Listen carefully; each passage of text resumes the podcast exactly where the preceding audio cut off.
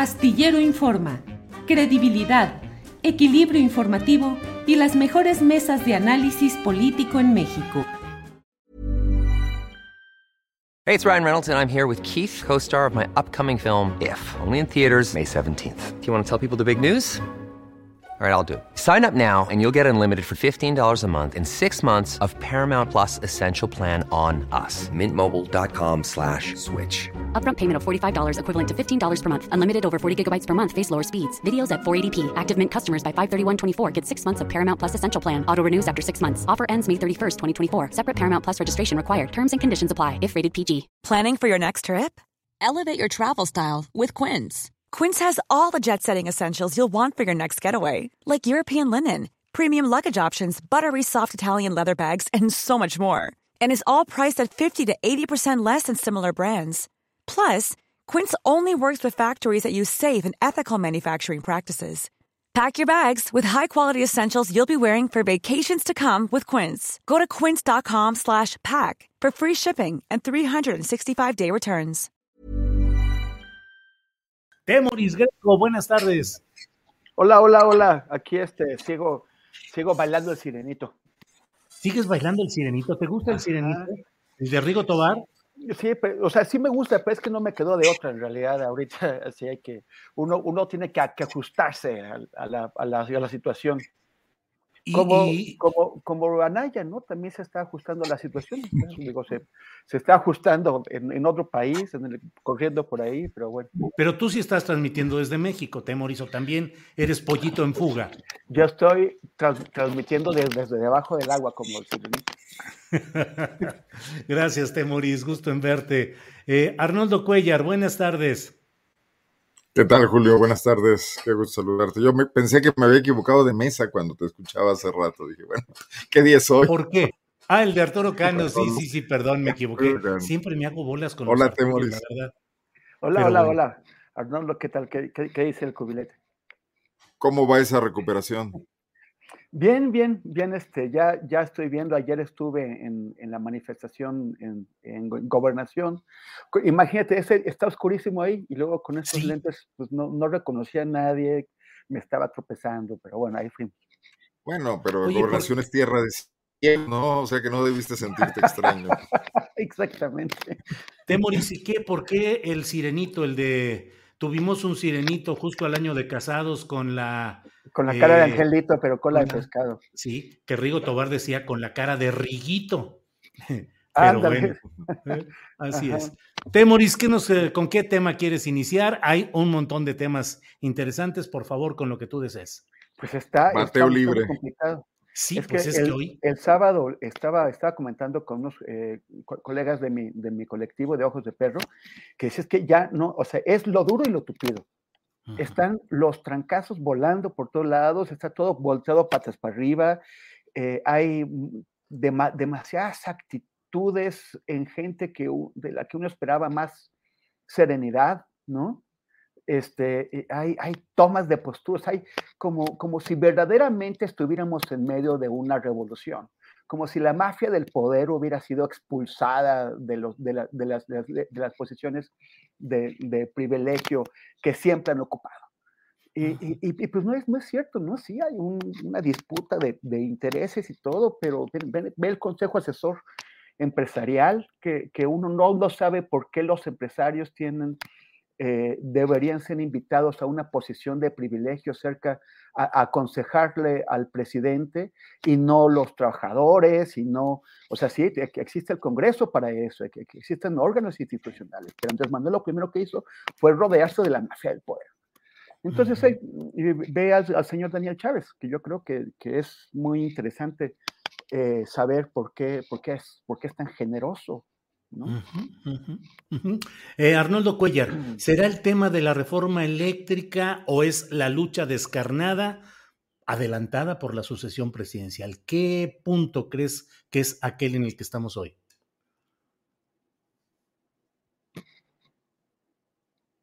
Bueno, eh, yo creo que, que, que, no es tan puntual la explicación. Eh, es muy factorial. Eh, el presidente me gustan mucho los símiles deportivos, me gusta este tema del béisbol. tú no puedes culpar a tus adversarios cuando tu pitcher falla, ¿no? O cuando tus bateadores no responden, o cuando te interceptan un balón en el fútbol americano. O sea, López Obrador no puede llamarse engaño de que tiene una resistencia militante con recursos eh, que defiende intereses muy alineados y, fuertes, transnacionales y locales, y no puede darse el lujo de cometer errores. Y ha cometido varios, varios, muchos. Por ejemplo, uno de ellos, su, propuesta de fiscal general. Si la lucha contra la corrupción es central en este tema, no solo es central porque lo prometió, es central porque es la manera en la que podía avanzar la renovación de la vida pública mexicana la erradicación de la corrupción y la construcción de un nuevo escenario, de un nuevo entramado, de una realidad política distinta, o el principio de la misma incluso, ¿no? Y él decidió Arnoldo, se escucha mal. Arnoldo, perdón, perdón, Arnoldo, se escucha mal. Esos daños que ha tenido y además decidió. Arnoldo, se entrecorta, te sugiero. Cortado. Eh, Sí, sí, sí. Eh, ahorita tuvimos un, un, ratito muy pasmado, muy entrecortado. A lo mejor hay que quitar la imagen y dejar solo el sonido, porque sí, no, no, no logramos entender todo lo que, lo que nos estás diciendo. ¿Ahí estás? Arnoldo, Arnoldo, ¿estás ahí? Sí. De todos modos, conservamos. Perdón, aquí estoy, sí, ¿me escuchan? Sí, sí, ya te escuchamos mejor. de, nuestro Santo Padre Cuellar en el corazón. Nuestro Santo Padre, ¿por qué nomás por, por las ondas guanajuatenses o qué, te morís? bueno, también, perdón, perdón yo, creí que había resuelto. No, no, no. Sigue ahí con problemas. Creí que había resuelto mis problemas de internet y ya estos regresan y regresan, ¿no? Así es. Adelante, Arnoldo, por favor. Bueno, seguimos ahí. ¿Me, escuchan ahora? Sí, ahí te escuchamos. No. Ahí sí. Eh, bueno, propongo, Andrés, Adriana. Muchos programas. Andrés, Adriana, yo creo que eh, sigo con Temoris y mientras veamos si salimos de esta aplicación con Arnoldo y regresamos, la retomamos para que podamos tener una buena comunicación. Por favor. Eh, Temoris, bueno, la reforma eléctrica o de veras estamos ya en la el banderazo de salida de una muy eh, cruenta pelea electoral por el 2024, que bueno, parecería anticipado, pero ¿cuál es el, el móvil que tú encuentras de toda esta historia? Bueno, yo sí creo que es la, la urgencia de un, de un sector por, por, por, deshacerse del presidente. No, no, no, no con la con la revocación de mandato, no con, o sea, ellos sí están ya pensando en que el 2024 no los agarre como los agarró el 2021 con una alianza mal, mal armada, una alianza en, donde los aliados no estaban de acuerdo entre sí, donde eh, se opusieron el pie unos a otros y sobre todo sin una propuesta para la sociedad, sin una propuesta ni de candidaturas, ni tampoco eh, una, una propuesta de nación. Entonces, bueno, no los veo avanzando hacia la propuesta de nación, pero sí en la búsqueda, ¿no? Quieren ver si Lorenzo Córdoba puede, puede hacer su candidato, andan pescando por ahí y ahora a ver si no es Loret. están intentando construir una personalidad porque ya, ya han quedado muy conscientes de que no la tienen, de que los, los gobernadores eh, de la Alianza Federalista ya, ya desarticulada, que, intentaron ellos eh, emplear ese vehículo para proyectarse como posibles eh, candidatos, eh, ya, ya fracasaron. Entonces están en, la, en la búsqueda, y es una búsqueda que, que, sí están, o sea, se ve que están tirando palos para todos lados.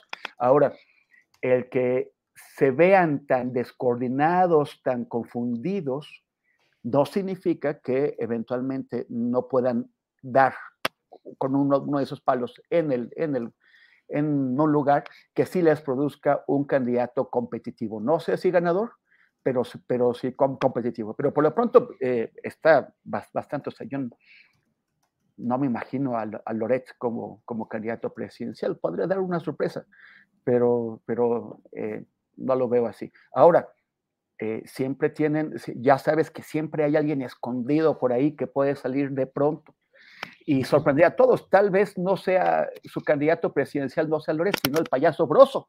Eso sí estaría muy gracioso.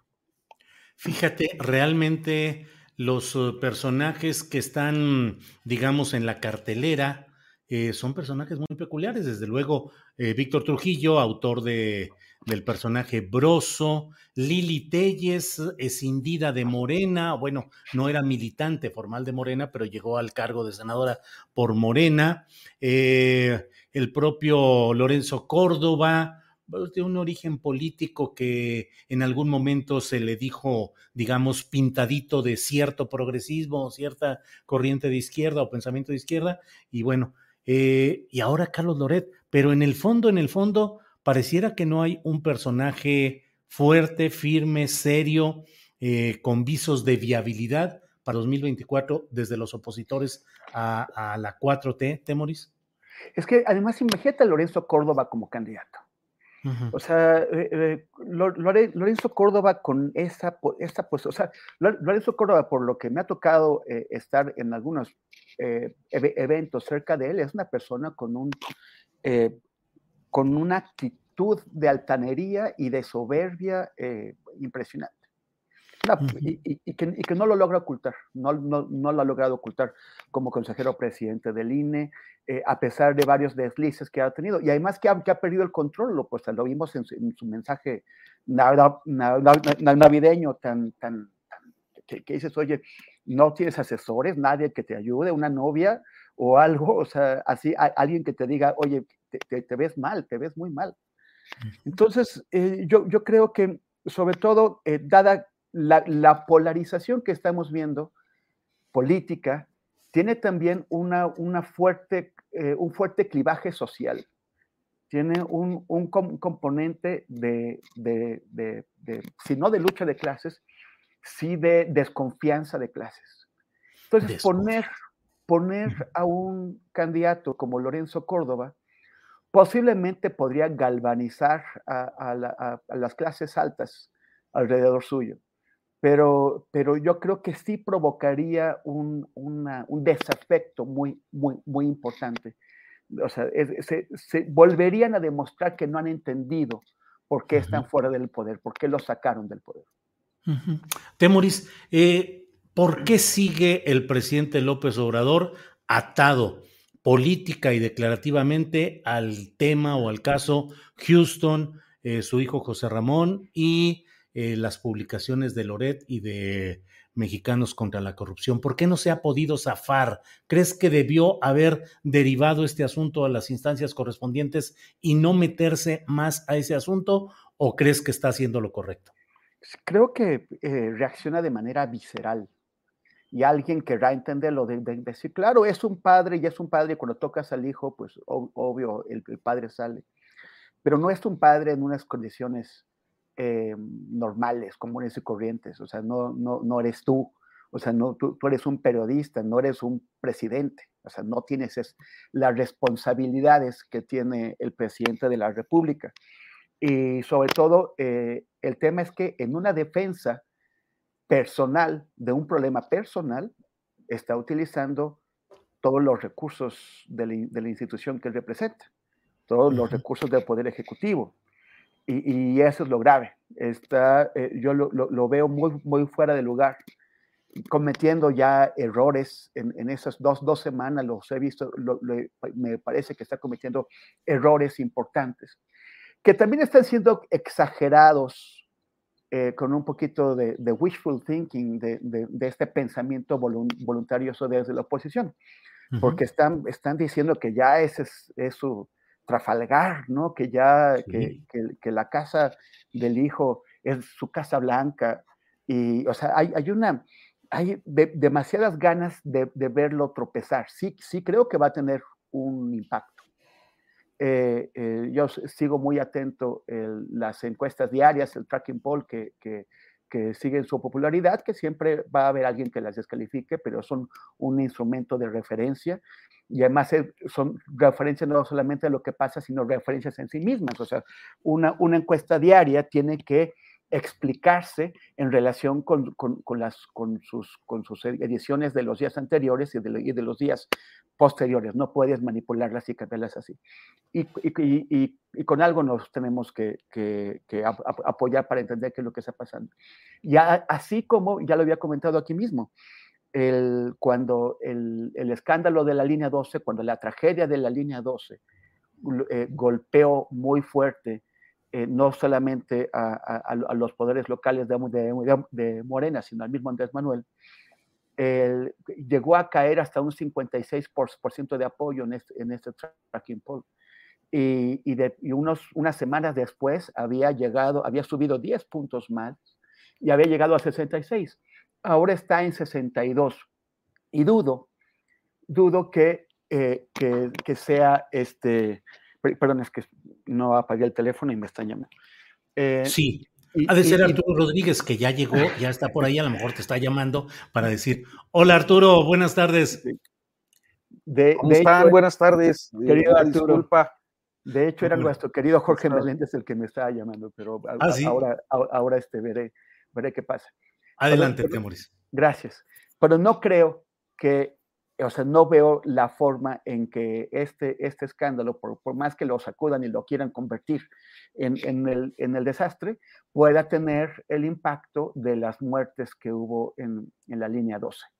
Eh, yo, creo que eso, es, eso fue un, algún incidente bastante más grave, muy grave, y que eh, no, no, se compara con la exageración que quieren hacer ahora, que, que quieren convertir a un señor sin credibilidad, a un señor corrupto, en héroe y quieren convertir un, un, incidente complicado que está siendo mal manejado desde presidencia, manejado con torpeza, pero lo quieren exagerar ya como si a partir de aquí se fuera a destruir toda la columna que ha construido López Obrador en, en más de 20 años. Y yo lo veo muy difícil. Creo que las encuestas lo van a demostrar. Gracias, Temoris. Arturo, estamos eh, platicando pues acerca del tema, ya sabrás, Loret, el, eh, el caso de José Ramón y sus declaraciones junto con la esposa Caroline Adams. Y yo le preguntaba ahorita a Temoris, le decía, bueno, ¿por qué el presidente de la República sigue atado a este tema, Houston, José Ramón, Loret? Eh, ¿Cuál ha sido, cuál será la lógica política que está impulsando al presidente López Obrador? Solamente el amor filial, solamente el amor de padre hacia un hijo, o hay mm, un proyecto y una determinación política distintas. Pero en general, ¿qué opinas sobre todo esto, Arturo, por favor? Ah, bueno, es, una pregunta complicada porque no, no, no logro a veces eh, eh, descifrar algunas de las conductas del presidente y tengo la tendencia a creer que tiene mucha habilidad política. Eh, ¿Qué quiero decir con esto? Eh, a mí me parece, y yo creo que es un punto de coincidencia más o menos generalizado, que la respuesta y la, digamos, eh, últimamente estoy tratando de evitar algunas expresiones eh, eh, y, quisiera encontrar una con precisión, pero digamos que la forma de desvanecer, pues es que decimos matar la nota, ¿no? Y entonces... Ah, y luego nos desmonetizan por sí. Te lo agradezco mucho, ¿no? Sí, ya vamos a entrar al periodismo de señas, Arturo. Caray. Vamos a decir, entonces, ese señor Joaquín Gus... Así, es así. Sí, Oye, es, matar la nota, ¿no? A nosotros nos pasaba mucho con los temas, abro el paréntesis nada más para apuntalar lo que dices, nos pasaba mucho con los temas de eh, feminismo, cuando se hablaba de eh, pues las expresiones que eh, tenían que ver con la forma en la, fíjate, todo el rollo que me estoy tirando para decir que las mujeres eran víctimas de conductas machistas, agresivas, etcétera. Y entonces todos estos vocablos nos estaban desmonetizando siempre, eh, que además no los hacía yo, los hacían algunas colegas o... sí, ¿y cómo les dices que no hablen con la soltura del caso? Nosotros tuvimos hace tiempo a una especialista, respetable y todo, pero nos describió algunas de las... Eh, situaciones fisiológicas frecuentes en este tipo de hechos forenses. ¿Qué tal, eh? ¿Qué tal? Sí. Entonces, pues estás, estás así, dices, híjole, exactamente la descripción de bueno, en fin. complicado. Anoche justo me pasó abordando este tema en un live eh, en el que eh, pues creo que fui muy respetuoso y muy prudente hacia todas las expresiones, tratando de tener un punto de vista muy neutral y eh, todavía no terminaba la transmisión cuando ya nos habían desmonetizado. Y somos un canal pequeño, pues nos desmonetizan, pues tampoco es, digo, para los tres centavos, ¿verdad? Pero eh, en todo pues caso, pues, pues, siente uno feo. Este, sí, siente feo. Eh, no, mira, yo creo que eh, es notorio y es existe un consenso en que el presidente pudo dar una respuesta muy clara desde el primer momento. Es decir, hay que recordar que hace dos viernes este episodio se colocó en la agenda lo que permitió tener un fin de semana para preparar una respuesta clara y contundente, ¿no? Que despejara cualquier duda, que explicara la situación de los contratos, que tuviera eh, pues los elementos informativos necesarios para eh, hacer a un lado e inclusive hasta con esa afirmación de decir, aquí está la aclaración y ya no voy a hablar del asunto y cambio de tema, eh, pero no lo hizo.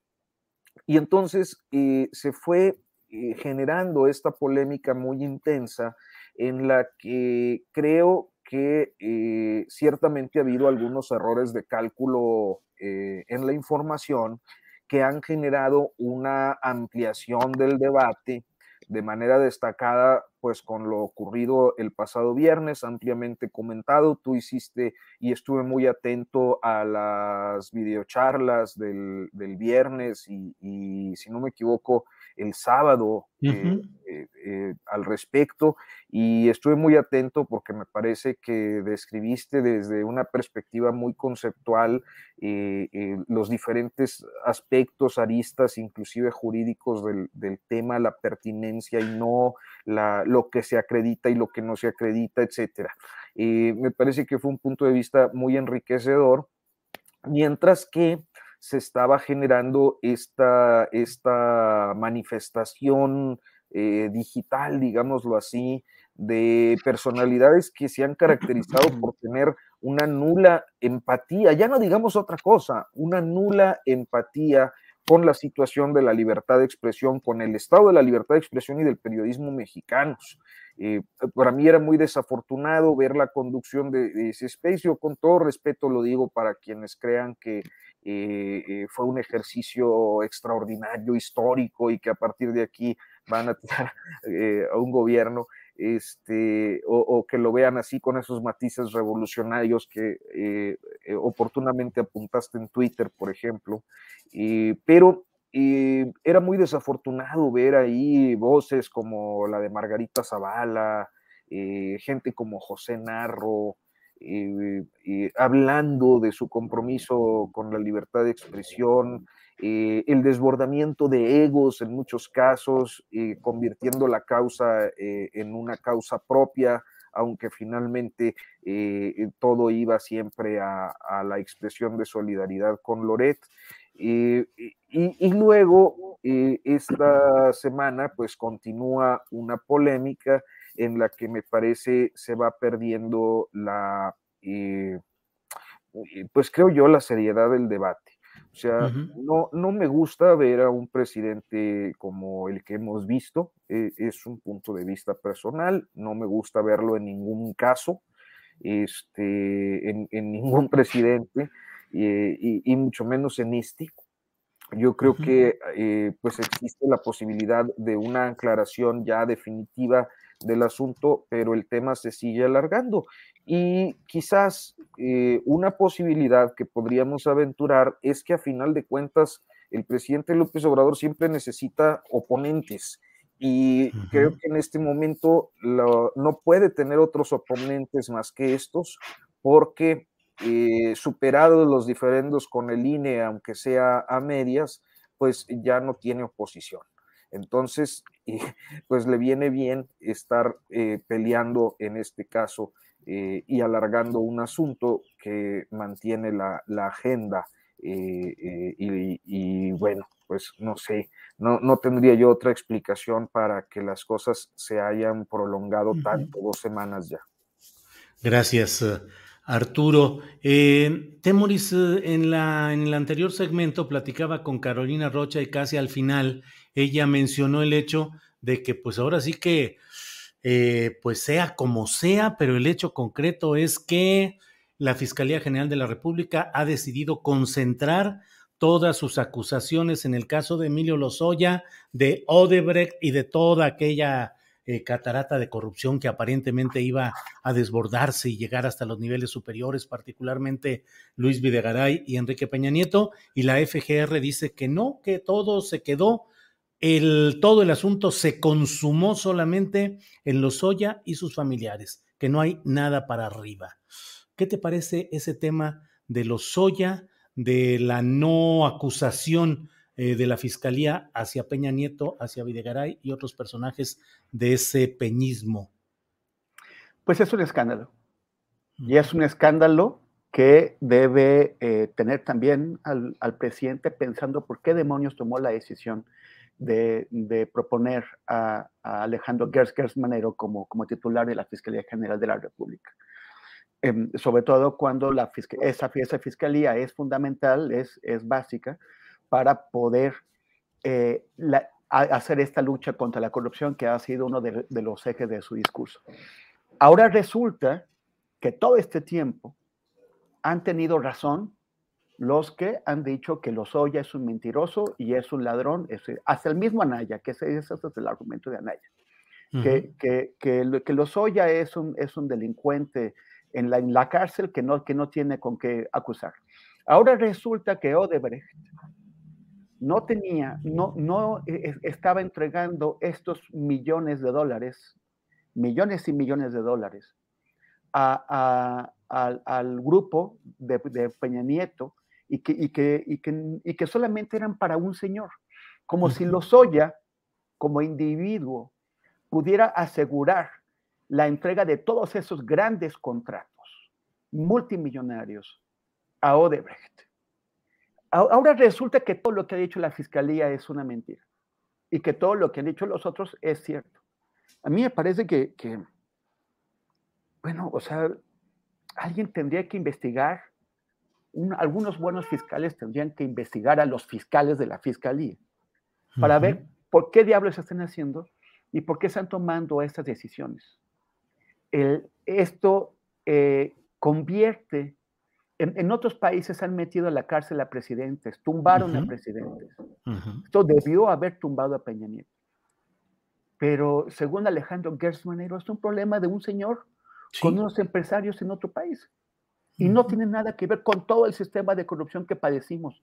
Bueno, que seguimos padeciendo, pero que eh, tuvimos con Peña Nieto.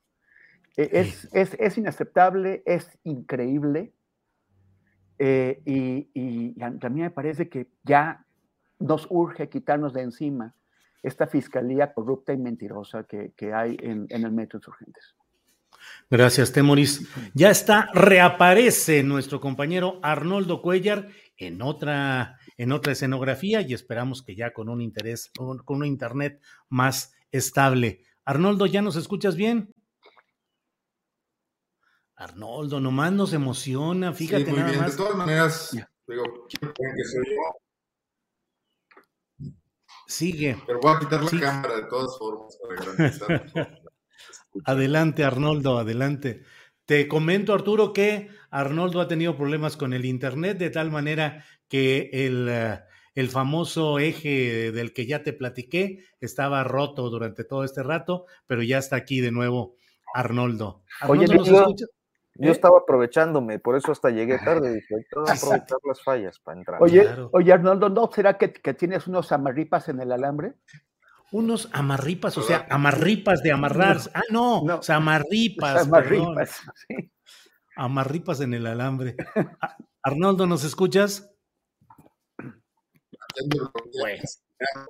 Sí, sí, los escucho bien pero nosotros a ti no. Retomo lo que dejé hace rato, de todas maneras todos los temas están conectados. Ajá. Yo creo que ustedes escuchan. No, Arnoldo, no. Este, vamos a, vamos a esperar a que se componga un poquito. No. ¿Eh? No, Arnoldo. así no, Arnoldo. Así no, Arnoldo, así no. Con Z. Sí, así no. Con los Arnoldos no. Bueno, Arnoldo. It's that time of the year. Your vacation is coming up. You can already hear the beach waves, feel the warm breeze, relax, and think about work. You really, really want it all to work out while you're away. Monday.com gives you and the team that peace of mind. When all work is on one platform and everyone's in sync, things just flow wherever you are. Tap the banner to go to Monday.com. There's never been a faster or easier way to start your weight loss journey than with PlushCare. PlushCare accepts most insurance plans and gives you online access to board-certified physicians who can prescribe FDA-approved weight loss medications like Wigovi and Zepbound for those who qualify.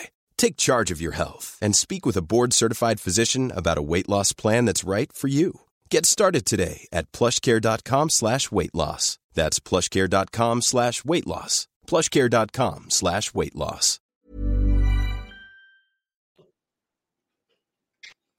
Bueno, bueno, bueno, bueno. Eh, Arturo, Arturo Rodríguez, ¿cómo ves el tema de, de esta resolución de la, de, del pliego de acusaciones de la Fiscalía General de la República que dejan todo centrado solamente en Emilio Lozoya y en su familia y piden o proponen una, una serie de penalidades fuertes? Pero solo contra él, como si hubiese sido un acto de corrupción personal. Odebrecht le dio dinero a un señor para que se lo gastara, nomás porque sí. Y no hay ninguno de los involucramientos tan eh, estruendosos que en su momento plantearon que iban a llegar a los más altos niveles de la política anterior. ¿Qué opinas de este tema, Arturo, por favor? Pues mira, yo creo eh, un poco... Eh, tratando de ceñirme a los relatos que a lo largo de estos años se han venido planteando, eh, eh, especialmente por quienes han tenido acceso a algunos aspectos de la investigación. Cuando alguien dice que tiene, eh, que tiene acceso a la investigación, a mí me resulta luego muy este, desconfiable porque estamos hablando de muchos metros de documentos, ¿no? Eh, estamos hablando de, eh, una papelería enorme en la que se van integrando probanzas y, fundamentaciones eh, jurídicas para ir pues concatenando, dicen los abogados, una secuencia de hechos que permitan establecer que una conducta que es penal, que es punible, eh, se perpetró y por lo tanto es susceptible de eh, pues ir a, juicio y, en su caso de ser sentenciado. Eh, y creo que estos relatos han apuntado desde hace tiempo a que la única probanza real que tenía la Fiscalía General de la República desde un principio era precisamente las transferencias que ah, de Odebrecht a una eh, empresa, digamos, intermediaria, una, una suerte de, em, empresa puente o, fachada, si se quiere ver así, que me parece que fachada no es lo, lo, correcto, pero digamos que a través de esta empresa puente, eh, se hicieron depósitos a cuentas relacionadas con Emilio Lozoya y creo que con su familia era lo que desde un principio se tenía comprobado. Eh, y eh, a partir del pliego de acusación original que implicaba estas maniobras, es que Lozoya ofreció aportar una serie de testimonios que poco a poco se iban cayendo, como era previsible también desde que vimos la denuncia que, se dio a, conocer o que se difundió por allá de agosto de 2019, si no me falla la memoria, eh, en la que eh, eh, encontrábamos muchísimas inconsistencias en condiciones de modo, tiempo, lugar y probanza. voy a mencionar algunas muy rápidamente. Por ejemplo, cuando decía que las órdenes se las había dado Peña Nieto en Los Pinos delante de Luis Videgaray y que entre los dos lo habían, pues ¿cómo probar eso? Era el dicho de alguien que no solo estaba acusado, sino que había pruebas de que el dinero había ido a caer a sus cuentas. Cuando decía que en el caso Anaya, por ejemplo, que eh, establecía condiciones de modo, tiempo y lugar que luego no se acreditaban eh, en, las investigaciones, porque había videocámaras en los estacionamientos, porque había bitácoras de accesos, porque, etcétera. Entonces, este tipo de cosas, eh, pues permiten observar que había inconsistencias en condiciones de modo, tiempo y lugar respecto a lo que estaba diciendo Anaya, quizás para tratar de salvarse el pellejo, y, y, que pudiendo ser o no ciertas, es muy difícil que puedan acreditarse como una verdad jurídica. ¿Qué es lo que tiene la Fiscalía General de la República después de todo esto? Pues tiene un amasijo de intereses aparentemente relacionados. Yo no tengo pruebas tampoco como la Fiscalía, pero tampoco tengo dudas en que había muchos implicados. Sin embargo, me parece que el trabajo de un Ministerio Público pues se tiene que circunscribir a la información que puede probar. Y la información que puede probar, pues es la que hoy sabemos y que siempre supimos que estaba probada, que es la recepción de recursos a cuentas relacionadas o de Emilio Lozoya, procedentes de la transnacional brasileña Odebrecht. Entonces, a mí no me sorprende el resultado. Creo que la generación de expectativas respecto a otras cosas tiene que ver más con una narrativa, con un discurso que es eh, alentado por la Fiscalía, pero principalmente desde la tribuna presidencial y que a final de cuentas, pues lo que tenemos es a Emilio Lozoya imputado y un montón de nada. Gracias, Arturo. Son las 2 de la tarde con 39 minutos. Ya está de nuevo por aquí Arnoldo Cuellar. ¿Nos escuchas bien, Arnoldo? Espero que ahora sí, muy bien. Espero que ustedes me escuchen a mí. Sí, te escuchamos bien. Entonces, Arturo Temoris, vámonos 20 minutos y le dejamos el micrófono a Arnoldo para que todo lo que no ha podido comentar se lo aviente de un hilo. Arnoldo, pues, ¿qué te digo? Varios temas. Por, ¿Perdón? Sube, Arnoldo, sube. Sube, Arnoldo, sube. De todo estamos hablando ya. Sí. Bueno, esto que decía Arturo me, me, hace pensar que si fuese un reportaje de Latinos estaría resuelto el caso de los Oya, ¿no? porque por mínimas inferencias habría que pensar que ese dinero recibido redundó después en los contratos que recibió en el sexenio Peña Nieto o de Breje México, aunque nunca tuvieras el hilo causal. Pero yo me regreso a donde me interrumpió el Internet, este chafa que tenemos en todos lados, y que tiene mucho que ver con, eso que hoy señalaba el presidente, de, lo mal que resultaron muchas de las reformas del sexenio pasado, ¿no? Y los organismos autónomos. Yo creo que López Obrador, desde que en su discurso de toma de posesión estableció que no le interesaba indagar en el pasado, que su, que su afán no era la venganza, cosa que hoy queda muy en entredicho, planteó toda una línea que, que estalla hoy precisamente. Cuando se lanza contra Loret, pero habla hacer intereses corruptos, uno se pregunta por qué no está el gobierno con los instrumentos a su alcance, con su fiscalía anticorrupción, con su secretaría de, eh, de la Corría, etcétera, de la función pública, con su eh, unidad de inteligencia financiera, indagando esos altos intereses detrás de Loret, porque están yéndose tras el señuelo, tras el mascarón de Proa, y por qué no se le está investigando a quienes han dañado profundamente al país, no solo al hijo del presidente. Y esa renuncia es la que hoy tiene a López Obrador entre, entre eh, en este debate entre la espada y la pared, ¿no? Y, le causa un serio problema en su narrativa, porque sobre todo su revolución y su transformación ha sido enormemente discursiva y con muy pocos hechos. Entonces, el agujero que le causan tiene que ver con eso presidente estuviera atendiendo con hechos mínimos, sólidos, el tema de la corrupción y el tema del funcionamiento del gobierno, que tampoco está funcionando del todo bien, bueno, podría tolerar estos escándalos, probablemente fuera un caso, la incongruencia que aquí hemos señalado de, de el, hijo del presidente, de no vivir como su padre, dedica todos los días que debe vivir todo el mundo y como critica a los funcionarios del neoliberalismo que no lo hacían, eh, podría ser tolerado y superado, pero se juntan ambas cosas. Y, yo creo que sobre todo en un tema de política pura y dura, está metido en un serio predicamento y se está construyendo la oposición que no había logrado construirse por sí misma y le está dando un gran tema. Eh, se hunde cada día más. La guerra de trincheras en la que está metido eh, puede ayudarle a resistir, pero no lo va a ayudar a continuar la transformación. Las trincheras siempre inmovilizan. Y él, puede defender su castillo de la pureza difícilmente, pero ya no va a tener la energía que requerían las transformaciones que todavía le faltan al país. Y creo que eso es un fracaso, de cualquier manera, ¿no? Y los otros que no tenían discurso ahora tienen uno, los opositores. Y en medio dejan a una gran cantidad de gente que lo único que quiere es explicarse por qué este país no avanza, ¿Por qué no lo, no lo hizo con la alternancia panista? ¿Por qué no lo logra hacer con la alternancia de izquierda?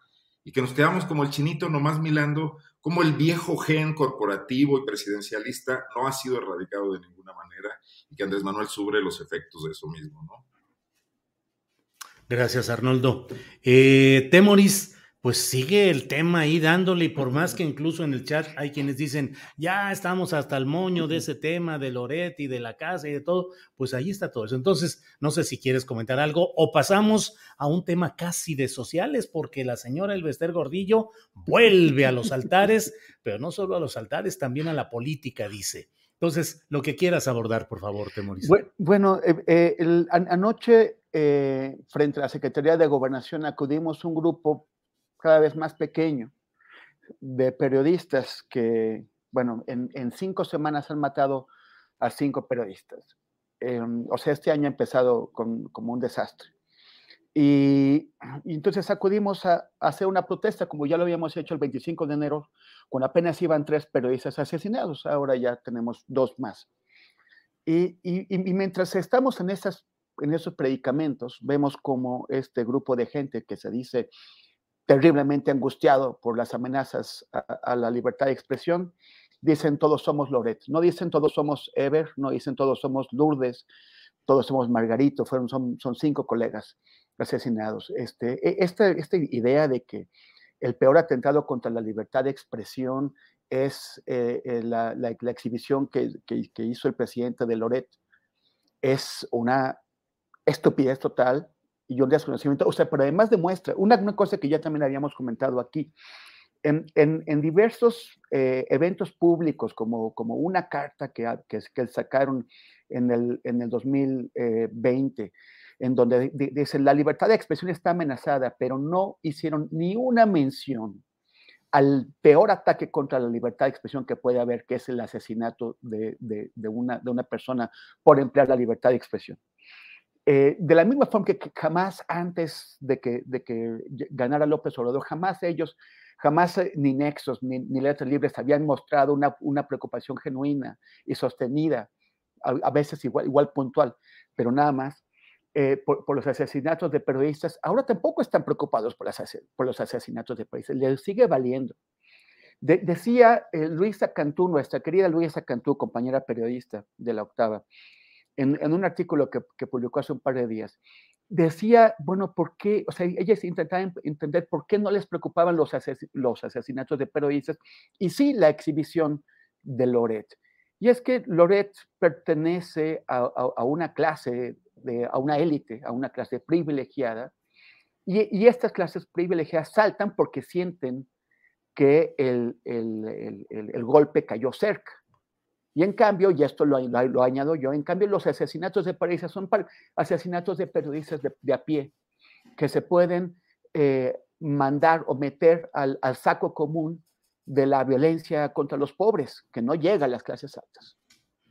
Entonces es fácil aislar, que, que se aíslen de ellos, es fácil que, que, que, no les, que no les molesten, que no los toquen. Y, es, y, y también se sienten tentados a heroificar a, un señor, a Carlos Loret de Mola, como gran eh, adalid del campeón de la libertad de expresión y del periodismo, que en realidad es una vergüenza para el periodismo.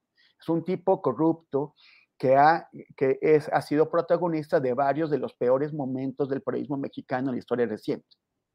Entonces, e, e, este sí que, dicen, desde el asesinato de Buendía no ha habido nada peor que esto. Perdón, han matado a 200 periodistas desde Manuel Buendía en el 84 y Aguilar Camín no se dio cuenta. O sea, ¿qué es lo que ha pasado? ¿Qué es lo que revela ahí? Ahora, hay que ver el lado contrario. ¿Cómo, por, qué están endiosando o heroificando a, a Carlos Loret de Mola? Porque el presidente cometió un abuso de poder contra Carlos Loret de Mola. Y muy siendo Loret de Mola eh, la persona que es con todos sus abusos, tampoco se puede dejar pasar que el presidente de la República usó un, un espacio súper importante para resolver, para hacer un ajuste de cuentas personal. Él dice que se debe transparentar todos estos contratos y, probablemente tiene razón. Tendríamos, tendría esto que ser parte de una propuesta ver, bien pensada para desvelar las complicidades entre el poder y cierto periodismo. Sería interesante y, útil y necesario. Pero esto no se hace de improviso, ni se hace así, ni se hace en, en ese foro, ni le toca al presidente hacerlo, ni mucho menos le toca para resolver afrentas personales, para devolver afrentas personales. Esto es un abuso de poder. Y de la misma forma en que lo hace el presidente de la, República actual, lo puede hacer el que viene, otro Peña Nieto que quiera castigar, que lo que, lo que lo que revelen alguna, porque no tiene que ser algo injusto ni algo personal. Una vez que, que permitimos que el poder sea empleado de esta forma, lo puede hacer cualquiera y lo puede hacer el siguiente, el, presidente siguiente, o lo puede hacer Alfaro, el gobernador de Jalisco, con los, con los periodistas que ahora los están investigando, o lo puede hacer en Guanajuato el fiscal Samarripa, lo puede hacer cualquier gobernador o alcalde o legislador o funcionario público que tenga acceso a información privada de personas que están haciendo algo que lo molestan. Lo puede hacer Barbosa ahora en su tema este con la, con la Universidad de, las Américas. O sea, el tema es, es que es el poder al que, le al, que le tenemos que poner límites, el poder que el presidente López Obrador sufrió siendo oposición y que ahora precisamente por lo que aprendió cuando él era opositor y se usó el poder abusivamente en su contra, tendría él que evitar todos estos abusos de poder. Y no, y no lo ha hecho. Está repitiendo los viejos esquemas del poder abusivo y, gandalla. Gracias, Temoris. Eh, Arturo Rodríguez, yo sigo promoviendo que hablemos de el Bester Gordillo, su boda y su reanudación política, pero entiendo que el tema es otro. Entonces, el que quieras abordar, Arturo, aquí lo importante es que hablemos abiertamente. Arturo, por favor. Bueno, eh, yo creo que vale mucho la pena observar que fue muy hilarante observar. Perdón, Arnoldo. Creo que Arnoldo quería decir algo, pero. Es que sigue mal internet, Arnoldo. Por desgracia no se escucha nada. Arnoldo, Arnoldo. no, Arnoldo, no. No, entra la comunicación, perdón. Arturo, adelante, por favor. Sí, ah, bueno, pues decía que fue muy divertido, muy hilarante estar observando las publicaciones desde eh, la, primero la columna de Salvador García Soto, luego eh, la confirmación que ellos mismos, los novios, hicieron en sus redes sociales, y, luego pues ver el, el desenlace ya eh, este lunes de, que, bueno, pues si hubo boda, yo estuve viendo tus tweets como que tenías ahí desplegados a informantes, Julio Astillero, eh, en la ciudad de Oaxaca, que te estaban reportando en tiempo real videos y fotografías y cuánto. Y, y, mira, la verdad es que eh, creo que más allá de lo hilarante, y me explico que en parte sea así, porque quizás sí hay una cierta necesidad de, ver eh, algunos poderosos eh, pues siendo objeto de escarnio, ¿no? Eh, en este caso, pues de una mujer poderosísima durante tanto tiempo, que pues ciertamente ha caído eh, en, desgracia en la última década, que si bien ya no está en la cárcel desde 2018, eh, pues no tiene la influencia que en su oportunidad tuvo y que quizás eh, viéndolo ya fuera de, no, no, hay, decía Arturo Cano, que hay un cierto regusto en el seguimiento al Baester eh, que hacemos muchos, eh, tanto periodistas como ciudadanos, eh, también con un cierto clasismo, o sea, que no tratamos igual todos a, Y me dejó pensando mucho en eso en una conversación que tuvimos la semana pasada, pero creo que ya en el otro lado, el día de ayer, después de la entrevista que tuvo con Ciro Gómez Leiva, me quedó más claro el nivel de eh, digamos, perversidad y de inteligencia política que puede tener esta eh, eh, señora. a partir de, bueno, pues convertir primero su boda en un asunto público, naturalmente haciéndolo en Oaxaca, un lugar donde pues sabe que es repudiada, sabe que es odiada, sabe que es responsabilizada de los crímenes de muchos profesores y también de pactar eh, pues condiciones de trabajo eh, injustas para el magisterio, eh, especialmente pues dañinas para el magisterio disidente. Y, y entonces creo que lo hace con un cálculo político muy claro que le permite llegar el fin de semana a la palestra, a la, perdón, a la opinión pública, a, hacer mucho ruido con esto, para finalmente el lunes, después de una semana de estar generándose información respecto a la boda con un hombre joven, esta mujer que tiene tantos años, etcétera, terminar diciendo y regreso a la vida política. Entonces, creo que eh, si bien eh, los memes y todo nos hicieron eh, pues salirnos un poco de la clavadez con la que veníamos abordando diferentes temas de la agenda pública la semana pasada, que fue muy intensa.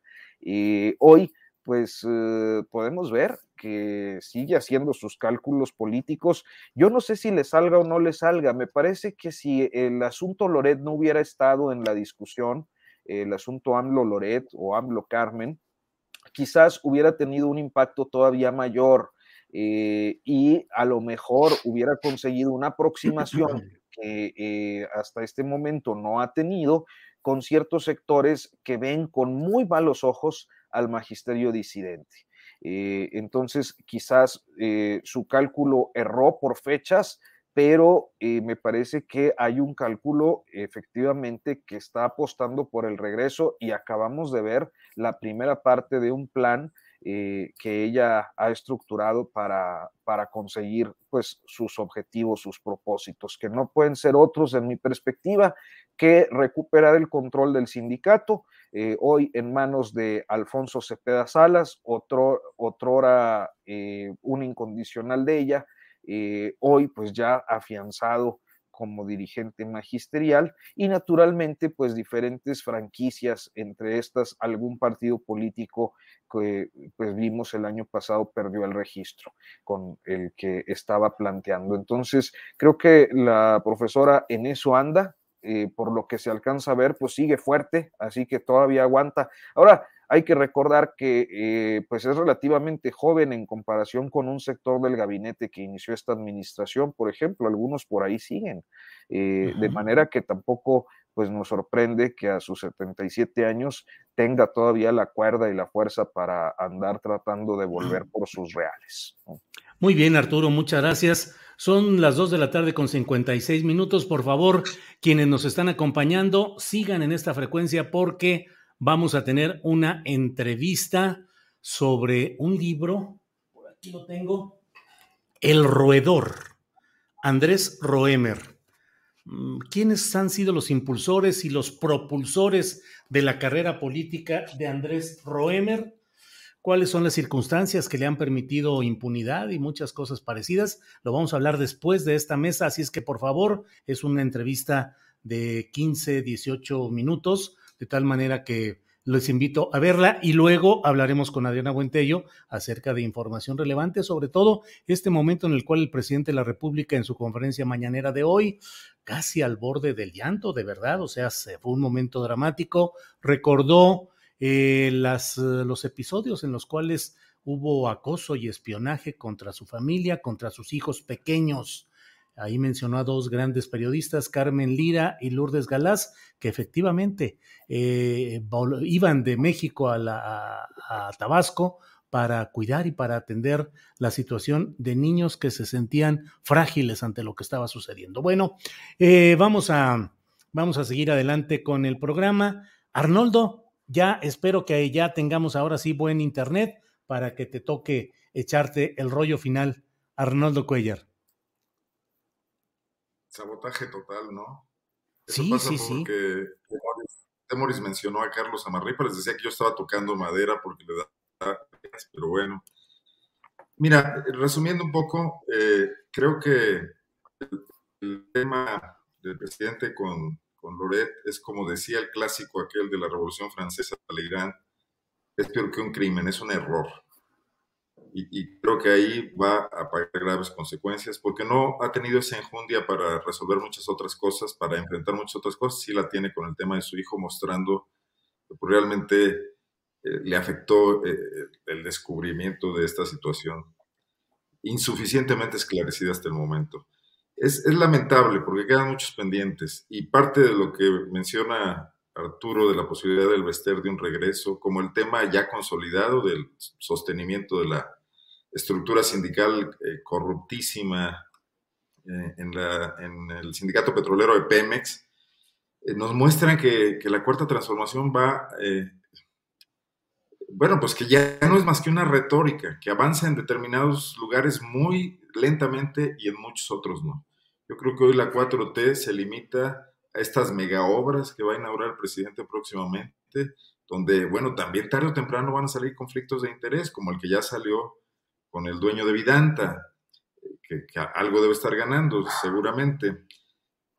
Del Bester no, me queda más que hacer un, recuerdo cinematográfico un poco, un poco, ¿cómo se le podría llamar? Un poco agresivo, quizás. No sé si vieron ustedes la película El Ansia de Tony Scott. No. Es una gran película en la que sí, con, con, David, con David Bowie y Catherine Deneuve. haciendo un gran papel cinematográfico, y Catherine Deneuve en el papel de una vampiresa de 4.000 años que va coleccionando amantes a lo largo de los siglos y luego los guarda en cajones conforme le dejan de ser útiles en todos los sentidos. Un poco me parece eso que está pasando acá. Y creo que la política no le alcanza. Creo que el ejercicio de la política al estilo del sindicalismo charro y corrupto depende del uso del dinero y no del dinero propio, del dinero de los agremiados y de las estructuras políticas. Yo dudo mucho que, pueda ser más que una anécdota este regreso a la política del Bester, que seguramente está buscando que, Andrés Manuel le hable en este momento de necesidad, también para que no se le vaya a desbalagar por alguna cuestión que seguramente le interesa. ¿no? Eh, mencionar, creo que no está de más que en esta situación complicada que vive el periodismo mexicano, el periodismo independiente.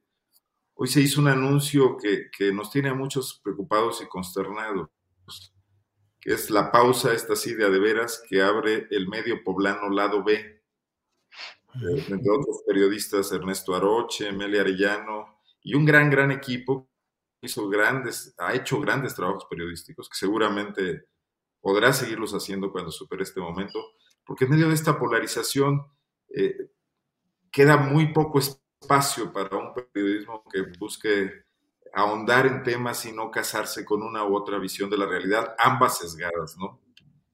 Entonces, nada más eh, dejar aquí constancia de que no solamente son las muertes de periodistas gravísimas, sino también el tema eh, este donde hay periodistas que con lo que Loret gana probablemente en tres o cuatro semanas, podrían sostener un esfuerzo independiente por un año y que no lo logran hacer entre falta de solidaridad de, sus audiencias, que también hay que entenderlas, que no están todos para pagar la posibilidad de obtener información y que se están cerrando espacios de, consumo de, publicidad en, un gobierno polarizado y que además ha puesto la austeridad. pero que no, no ha dejado de darle dinero a las grandes cadenas de televisión.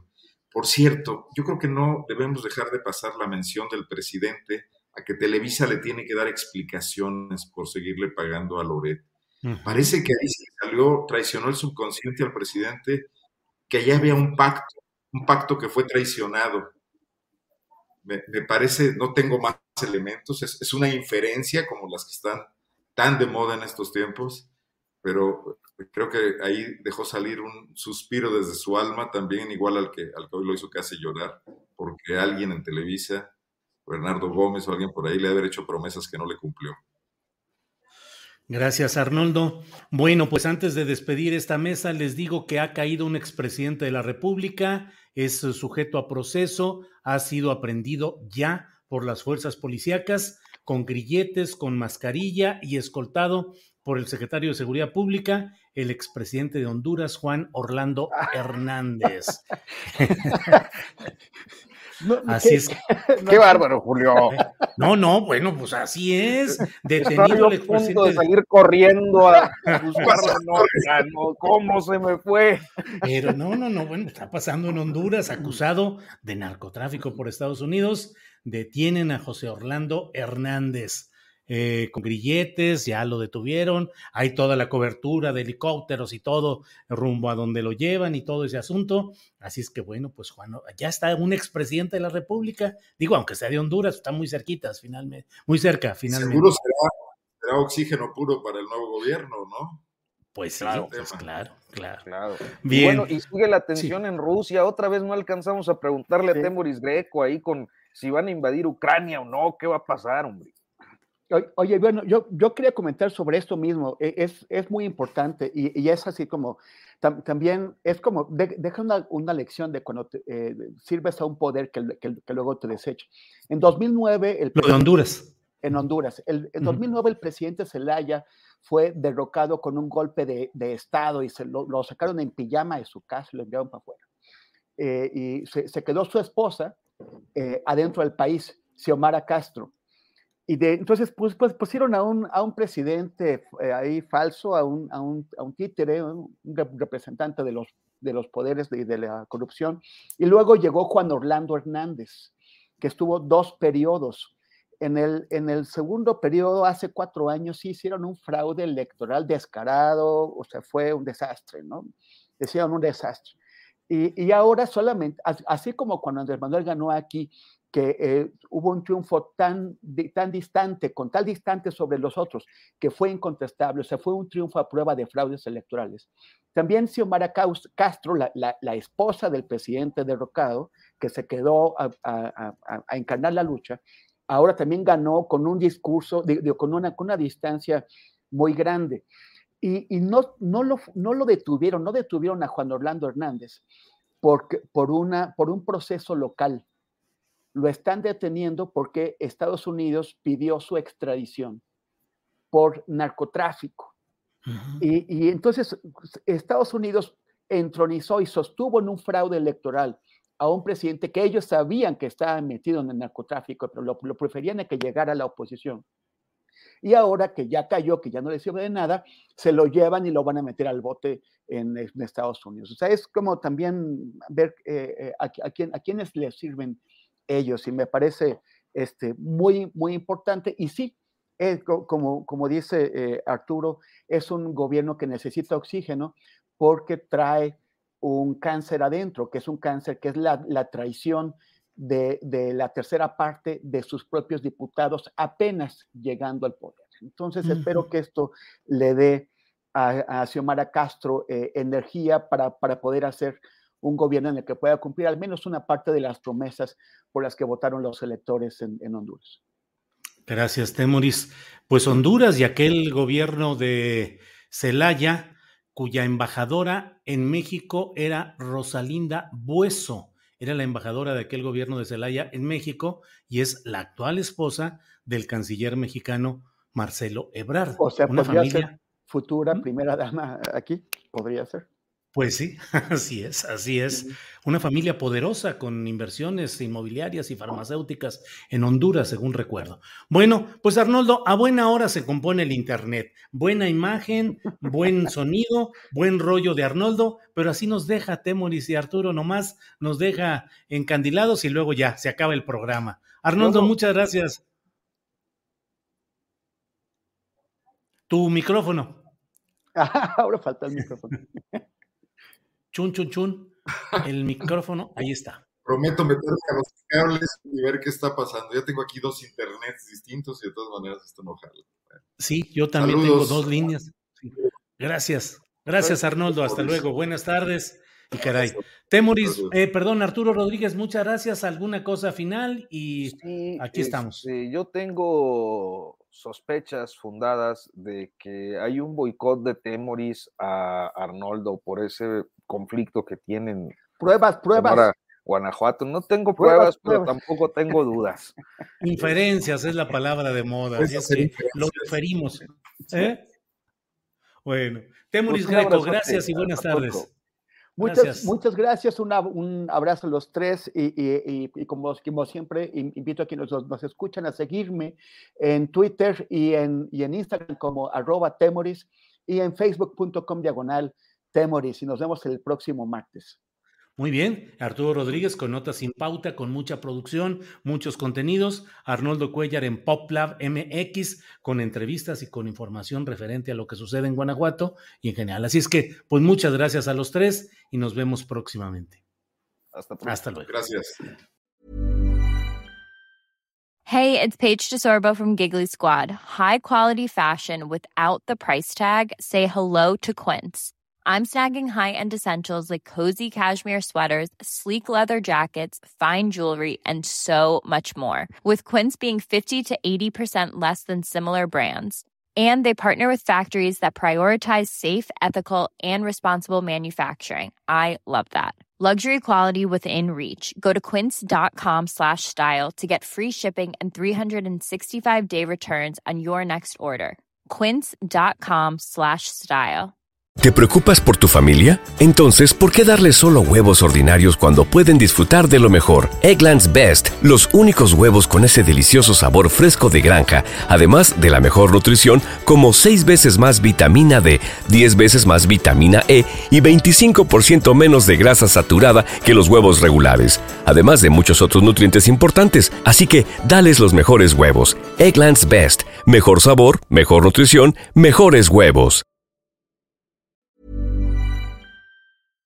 Para que te enteres del próximo noticiero, suscríbete y dale follow en Apple, Spotify, Amazon Music, Google o donde sea que escuches podcast.